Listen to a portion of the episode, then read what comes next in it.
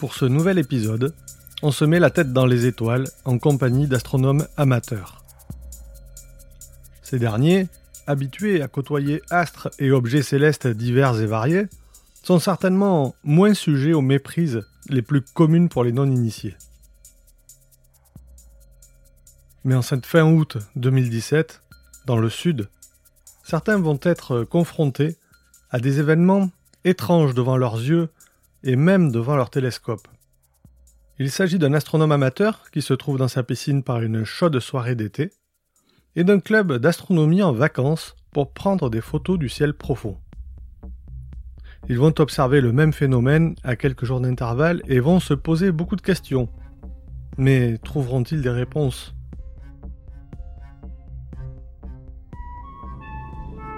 Chaque année, des centaines de personnes sont témoins de phénomènes aériens non identifiés. Ces observations les bouleversent et vont jusqu'à changer leur regard sur notre place dans l'univers. L'histoire que vous allez écouter s'est réellement produite et a été consignée dans les rapports du GEPAN. Une lumière bizarre dans le ciel nocturne. Aujourd'hui, dans les dossiers OVNI, des flashs devant le télescope. Cela ressemble souvent à cela, un ovni.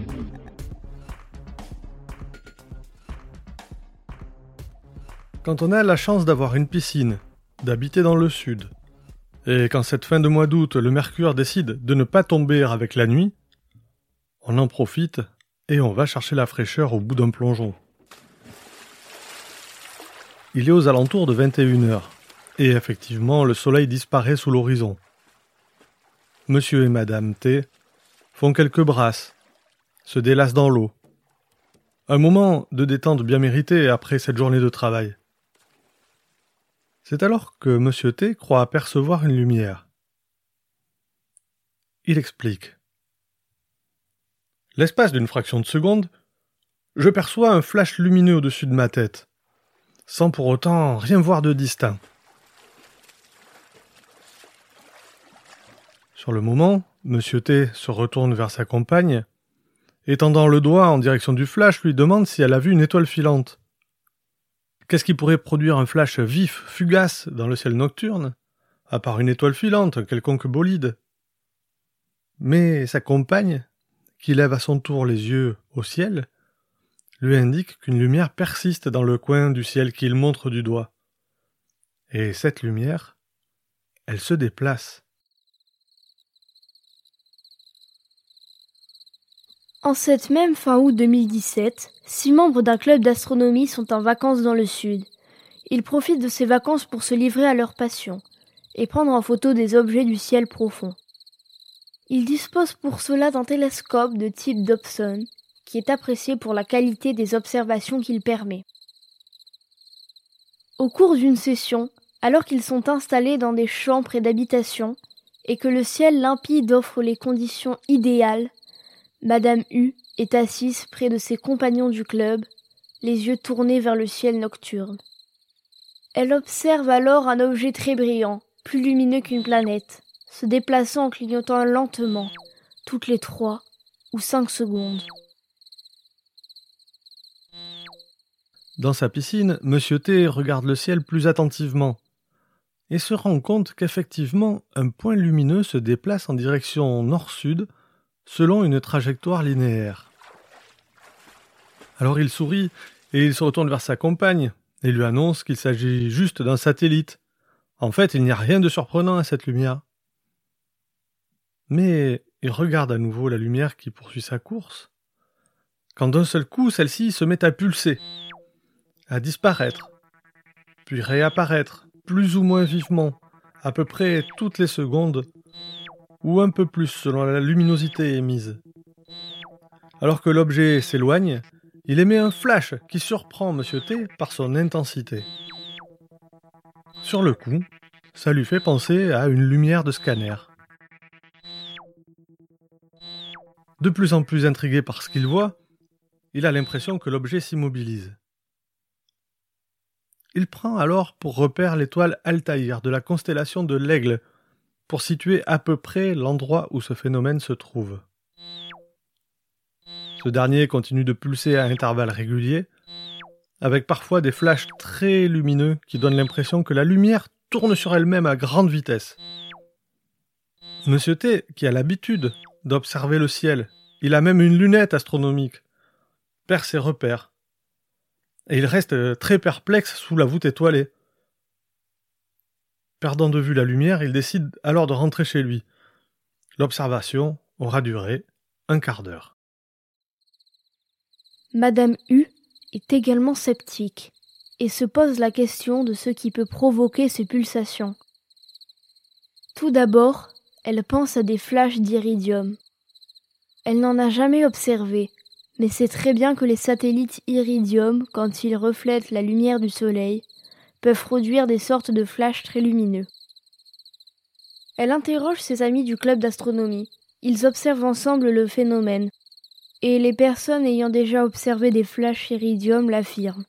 Il ne s'agit pas de ça. Elle se connecte alors sur les sites internet permettant de visualiser le passage de satellites, mais ne parvient pas à identifier la lumière pulsante qui se trouve pourtant devant ses yeux. Le lendemain de leur observation, Monsieur T et sa femme sortent de chez eux à la même heure que la veille, lèvent les yeux vers le ciel et attendent.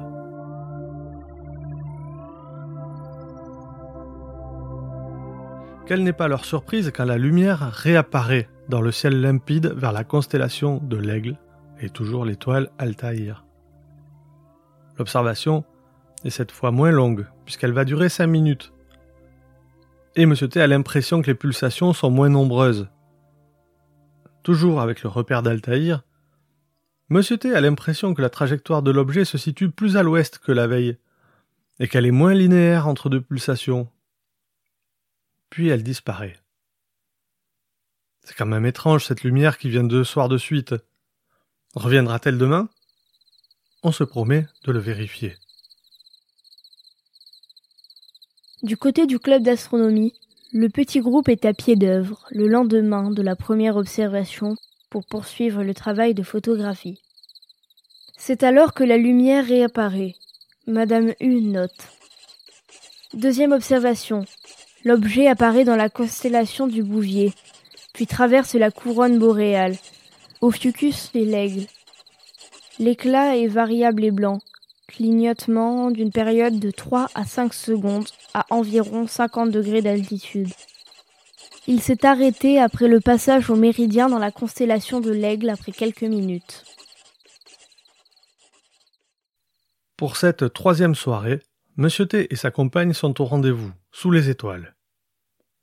La nuit est claire, bien que le ciel soit un peu moins dégagé que les jours précédents. Comme la veille, la lumière apparaît, sur la même trajectoire. C'est alors que Monsieur T décide de filmer le phénomène. Une vidéo de 4 minutes sera envoyée au GEPAN, qu'il décide d'appeler pour faire part de ses observations curieuses. La qualité de cette vidéo n'en permet pas une exploitation pertinente, et Monsieur T est conscient de cette limite. Mais il indique quand même qu'il aperçoit nettement trois points dans la première minute du film. C'est la dernière soirée pour les travaux du club d'astronomie. Si la lumière passe ce soir, ils essaieront de l'observer avec le matériel dont ils disposent. Bien entendu, la lumière réapparaît. Note de Madame U. Troisième observation. L'objet apparaît et traverse les mêmes constellations. La trajectoire est d'environ 5 degrés en dessous de la trajectoire observée la veille. Nous avons tenté de suivre l'objet aux jumelles et au télescope, mais le clignotement a rendu impossible son identification. Il n'y a plus qu'à soigneusement plier le matériel, faire les valises et reprendre la route. Les vacances sont finies, ainsi que les observations.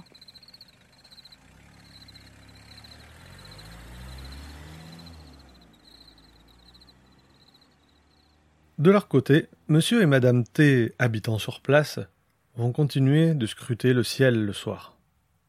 Pendant une semaine entière, ils vont noter les fois où les nuages ne leur ont pas permis de voir la lumière, les fois où elle a continué de pulser. Et ils refont même une vidéo de deux minutes sur laquelle apparaît le fameux point lumineux.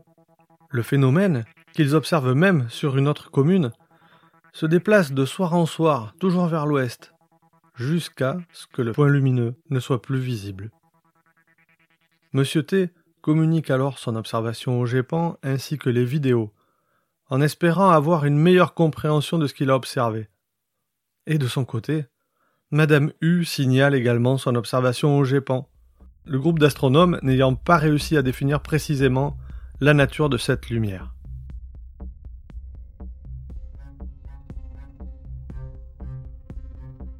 Alors, que pensez-vous de cette histoire? Simple méprise ou phénomène plus mystérieux? Ouvrons maintenant ce dossier OVNI pour suivre l'enquête du GEPAN et connaître ses conclusions.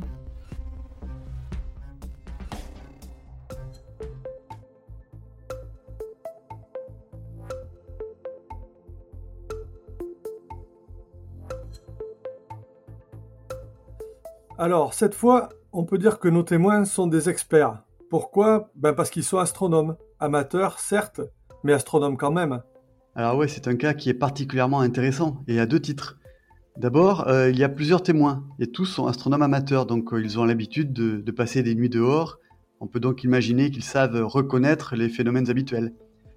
Ensuite, le phénomène est récurrent. Alors ça, c'est très rare en ufologie, où les observations sont en général fugaces et ponctuelles, certains utilisent le terme élusif. Donc là, on est dans le cas où la consistance est très forte et le phénomène inconnu. On ne pourra pas se cacher derrière un manque d'informations, soit on trouve une explication très solide, soit ce sera un cadet. Donc tu connais le principe de Spider-Man, un grand pouvoir implique de grandes responsabilités. Ben, l'équivalent pour un enquêteur du GEPAN, c'est un témoignage exceptionnel implique une explication exceptionnelle. Bon, mais tu parles de maîtrise habituelle. Tu fais allusion à quoi? Aux satellites Oui, mais pas que.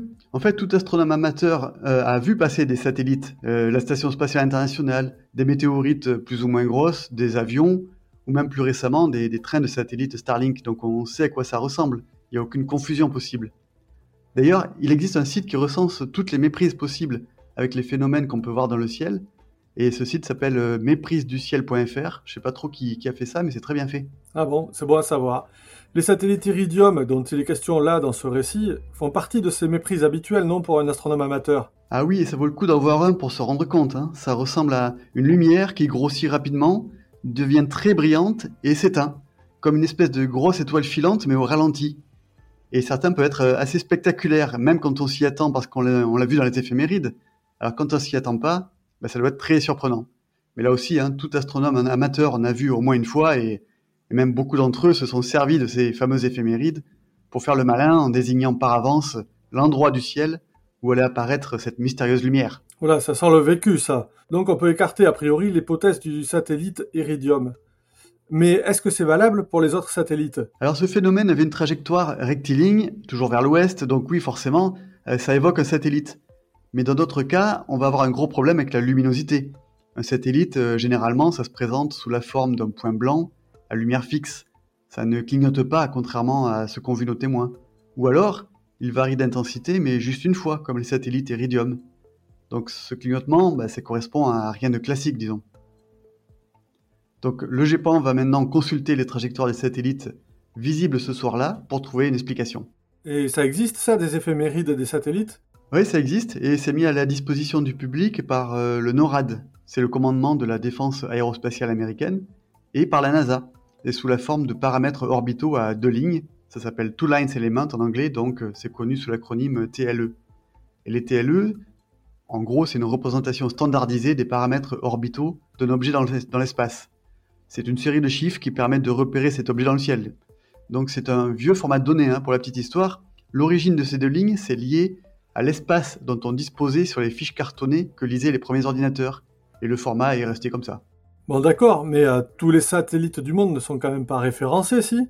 Alors tous ou presque si, hein, et euh, les TLE de certains satellites militaires sont classifiés bien sûr, mais les données des autres satellites sont rendues publiques sur des sites comme euh, selectrack.com par exemple. Bon, revenons à notre cas. Alors qu'est-ce que disent les éphémérides? Alors elles permettent de trouver un candidat sérieux et très rapidement. la trajectoire décrite par les témoins évoque celle du satellite Telcom 3. Et pourquoi ce satellite euh, se différencierait en clignotant et pas les autres? Le 6 août 2012, une fusée Proton devait positionner son satellite indonésien sur une, sur une orbite géostationnaire, donc à 36 000 km de la Terre.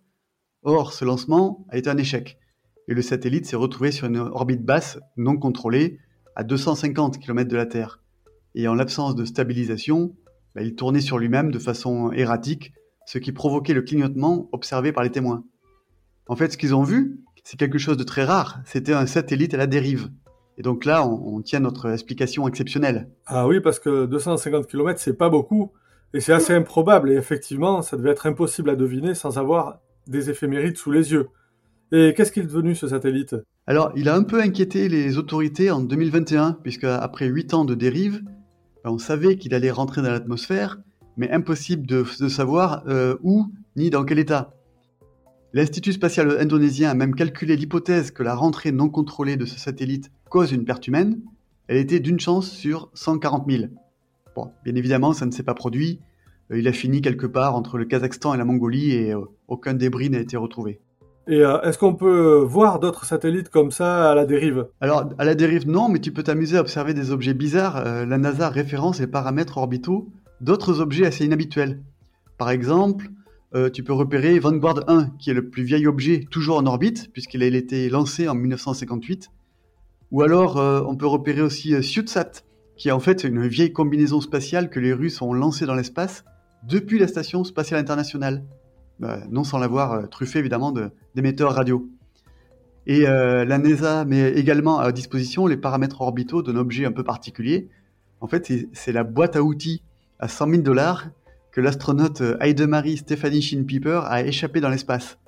Et donc, elle est restée en orbite, on peut encore euh, l'observer avec un, petit télescope. Là, je parle de la boîte, hein, pas de, pas de Heidemarie. 100 000 dollars, ça fait cher le tournevis quand même. Mais Stephanie Shin-Piper, ce nom n'est pas étranger. Et euh, je pense qu'il s'agit de l'astronaute qui, qui avait fait un peu parler d'elle, car elle était dans une navette dont le retour sur Terre a été retardé de 24 heures car il y avait des objets d'origine inconnue qui étaient euh, sur la trajectoire de la navette.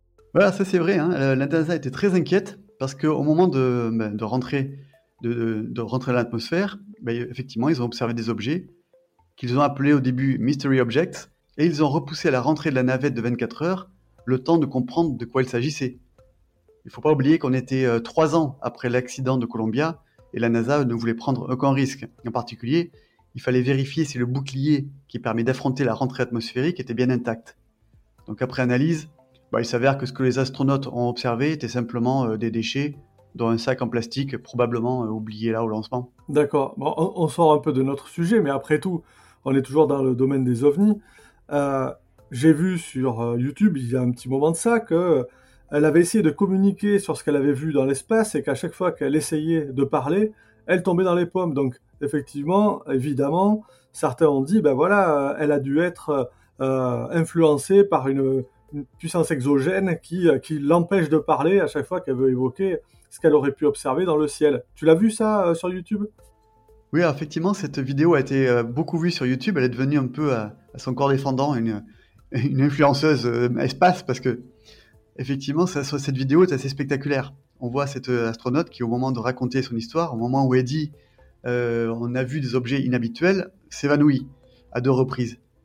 Bon, alors la version de la NASA est beaucoup plus euh, simple. En fait, euh, selon la NASA, toujours, si Heidemarie Stephanie Shin-Piper a fait un malaise, c'est juste qu'elle revenait juste de sa mission. Et au retour sur Terre, le sang réafflue dans les jambes, le cerveau et le haut du corps sont moins irrigués. Et donc ça, ça produit des malaises. Et ça, ça arrive à un astronaute sur trois. Donc bon, cette explication, elle peut être un peu moins glamour, mais ça tient la route. C'est sûr. Bon, ben, je crois qu'on a fait le tour euh, euh, du, sujet. Et on va exceptionnellement parler un petit peu de l'épisode qu'on va mettre en ligne le mois prochain, puisqu'on va faire une première. Alors, euh, oui, le prochain épisode, on va s'écarter un peu du GEPAN, puisqu'on va parler des crop circles. Vous savez, ces espèces de dessins que les gens retrouvent dans les champs de maïs ou de blé. Et donc, on aura un récit d'un crop circle suivi d'un entretien avec un expert de ce domaine car il y a un domaine d'études qui s'appelle la céréalogie, qui est, qui est l'étude de ces crop circles. Oui, et on a beaucoup de questions à lui poser. Donc on vous donne rendez-vous le mois prochain pour euh, cette émission Nouvelle Formule. Il est temps maintenant de refermer ce dossier. Satisfait par la conclusion? Réagissez sur Twitter ou Facebook. Et à bientôt pour un nouvel épisode. Surtout n'oubliez pas, regardez le ciel et gardez l'œil ouvert.